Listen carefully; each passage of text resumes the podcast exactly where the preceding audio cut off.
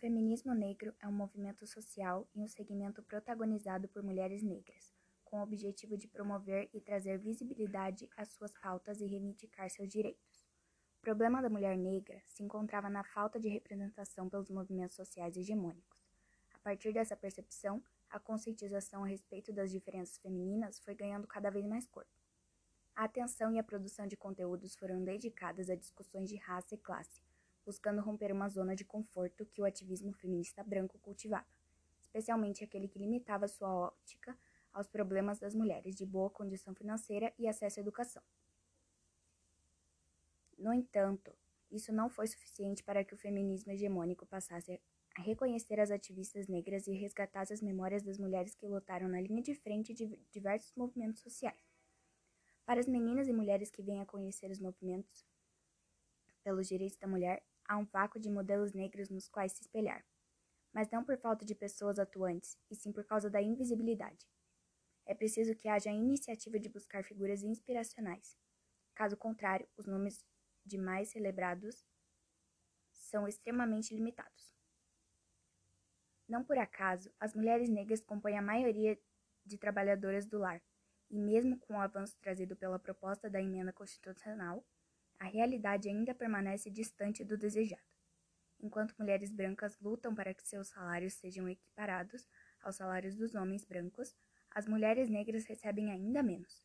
As trabalhadoras se distanciam de seus lares e filhos para que possam prover sustento, muitas vezes cuidando dos filhos das mulheres com melhor condição financeira.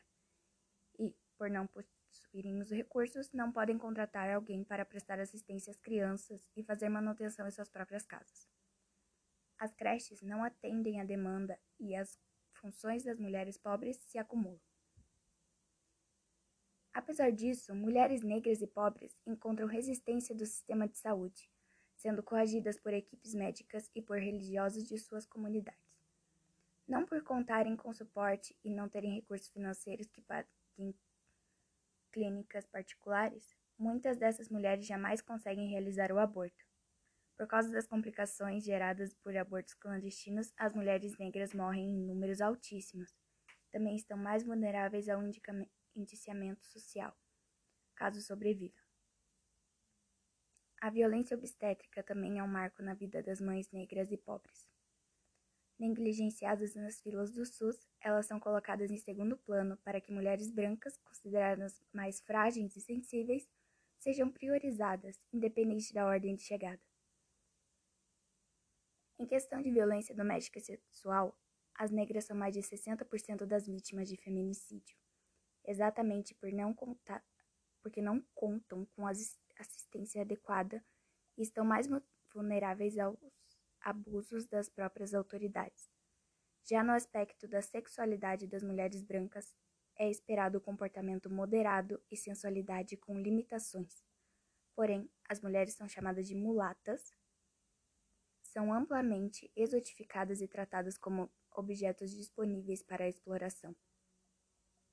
O argumento de quem enxerga as mulheres negras como mais disponíveis para investidas sexuais é de que elas são mais provocantes, seus corpos suportam atos mais intensos ou até mesmo que não podem chegar negar aos assédios.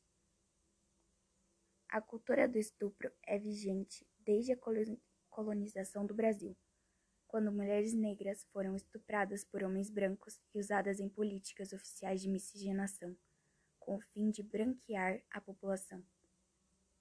A posição de mulata expõe seu corpo e é tão relacionada exclusivamente à mulher negra que nem sequer se estende o concurso sexista para mulheres de outras raças. Há diversos grupos do feminismo negro que não participam dos protestos e criticam o uso de palavras como vadia e puta,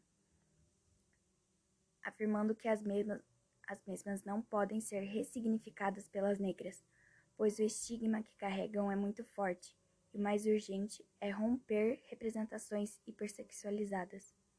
Partindo desse pressuposto, ou melhor seria lutar para ser reconhecida como ser humano intelectual, capaz de conquistas diversas e ocupação em papéis limitados. Por causa dessa padronização, atrizes negras são minoria, absoluta e quase nunca são convidadas para estrelarem na televisão. O debate interno dentro do feminismo negro e entre pessoas negras sobre as múltiplas faces do machismo é bastante inflamado. Só que o problema é ainda mais profundo e há incômodo severo por parte de muitas mulheres negras, que se sentem rejeitadas pelos homens negros. Essa discussão é muito complexa e delicada, já que perpassa o desconforto em face do racismo e a solidão que as mulheres negras enfrentam. Uma perspectiva das relações entre as mulheres e homens negros se dá pelos âmbitos familiares. Essa pauta é muito precisa das feministas negras e revela como até mesmo as relações de gênero se desdobram de maneiras pouco delimitadas, pelo puro debate sobre machismo. Apesar dos assuntos que dizem respeito à heterossexualidade, há também a necessidade de se abortar as vivências das mulheres negras que são lésbicas e bissexuais, que precisam lidar com investidas invasivas, lesbofobia e discriminação. Os dados citados são apenas alguns exemplos das disparidades entre mulheres brancas e negras, mas não mas são fundamentais para se compreender a necessidade de um, uma vertente específica dentro do feminismo. Não há por que manter uma falsa impressão de homogeneização, como a, quando a diversidade é capaz de produzir muito mais união e potencial comunitário. Reconhecendo e respeitando as diferenças e características subjetivas das mulheres que fazem a luta feminista, é possível contemplar as necessidades urgentes de cada categoria.